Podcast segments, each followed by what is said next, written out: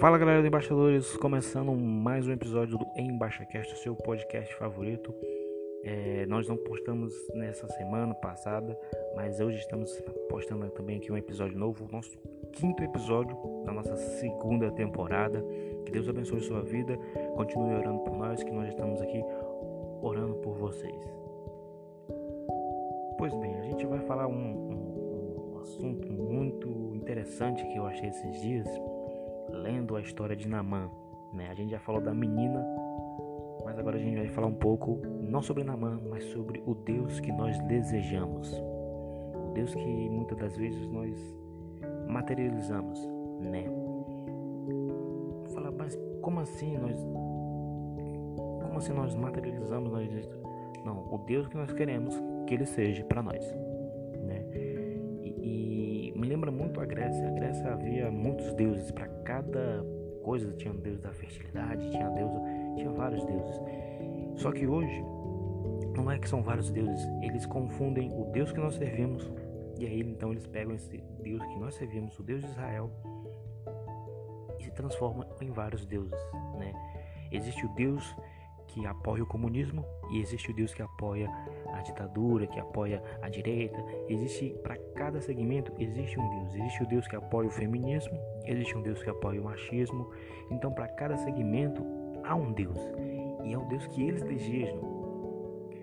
Então é um pouco arriscado, é um pouco perigoso, porque muitas das vezes deturpam a palavra de Deus. Eles têm a Bíblia, eles conhecem um pouco as Sagradas Escrituras, mas eles deturpam a palavra de Deus. Mas por que que Namã eu, por que que Namã, eu estou falando de Namã e, e, sobre Deus que desejamos? Porque Namã, ele era leproso, ele queria ser curado. Tanto que ele acreditou no que a menina tinha falado, no podcast passado a gente falou sobre ela. E Namã, ele então vai a Israel, né? Vai lá em Samaria. Se não me falha a memória, é em Samaria que o profeta estava. Então ele vai lá em busca dessa, da cura da sua lepra. E chegando lá na porta, né? Ele não é recebido pelo profeta aqui. E quem o recebe é o Geazim, né? O servo de, de Eliseu, né? Então, o que, que a gente pode entender aqui? Ele, perdão, não é o servo, é o mensageiro, é o, o ajudante lá de, de Eliseu, Geazim, né? Falei servo.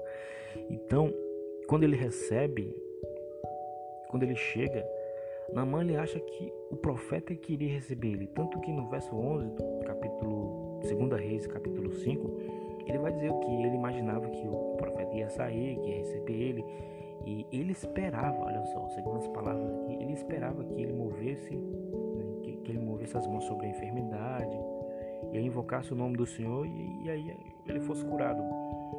Mas Naamã simplesmente tinha que dar sete mergulhos para ser curado ficou indignado, ele não gostou disso. Naamã, ele não era da Israel, ele não conhecia o Deus de Israel. Então, quando ele chegou, ele tinha um desejo que Deus curasse, mas que Deus curasse de uma forma que ele queria, que ele desejava. E muitas das vezes nós fazemos isso. Nós queremos ser curados, mas nós queremos que Deus nos cure assim, assim, assado. Nós tomamos o controle da mão de Deus e queremos que Deus faça do jeito que a gente quer, sendo que muitas das vezes nós nem sabemos o que queremos, né? nós nem sabemos o que pedimos. Mas por que eu falo sobre o Deus que desejamos? Porque nós desejamos que Deus realize os nossos sonhos, os nossos desejos. Porque muitas das vezes nós confundimos Deus com o gênio da lâmpada.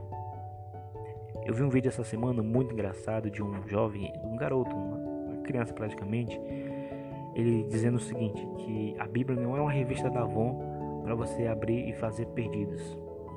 E muitas das vezes esse Deus de Israel é confundido com o Deus de gênio da lâmpada, né? É o gênio da lâmpada para muitas pessoas.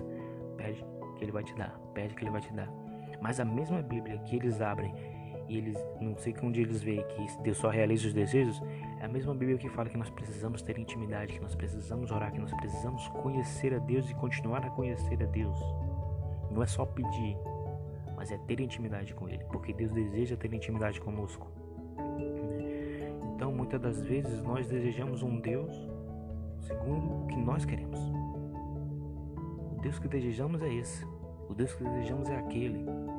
Então, para muitas vertentes que hoje a gente vê, há um Deus. É o Deus da Bíblia, eles usam a Bíblia, mas é um Deus totalmente deturpado, é um Deus totalmente distorcido do Deus que servimos, do Deus que nós conhecemos desde criança. Eu tinha uma visão de Deus que eu tinha medo de Deus. Essa é a verdade quando eu era criança. Eu não, eu não ia para a igreja. Eu não conseguia ir à igreja, eu tinha medo. Né? Minha mãe me deu até o apelido, minha mãe me, dava até, me deu o apelido de, de vampiro, que eu era um vampiro, que eu não gostava de ir para a igreja. De fato, eu não gostava, eu tinha medo de Deus. Eu achava que se eu fosse para a igreja e fizesse coisas erradas, Deus ia me castigar. Mas tem um povo hoje que acha que Deus é só amor, não há justiça. É só amor. Então, muitas das vezes, nós seres humanos criamos um Deus e nós queremos que Deus seja assim, assim, assado. Nas nossas orações, nós não falamos seja feita a tua vontade. Nas nossas orações, nós simplesmente às vezes oramos já colocando, querendo colocar Deus contra a parede. E eu já vi pessoas falando, oh, eu coloquei Deus contra a parede Deus realizou. E eu fico imaginando quem somos nós para colocar Deus contra a parede, para botar pressão ao Senhor. Realiza isso aqui, senão eu, eu deixo. Quem somos nós?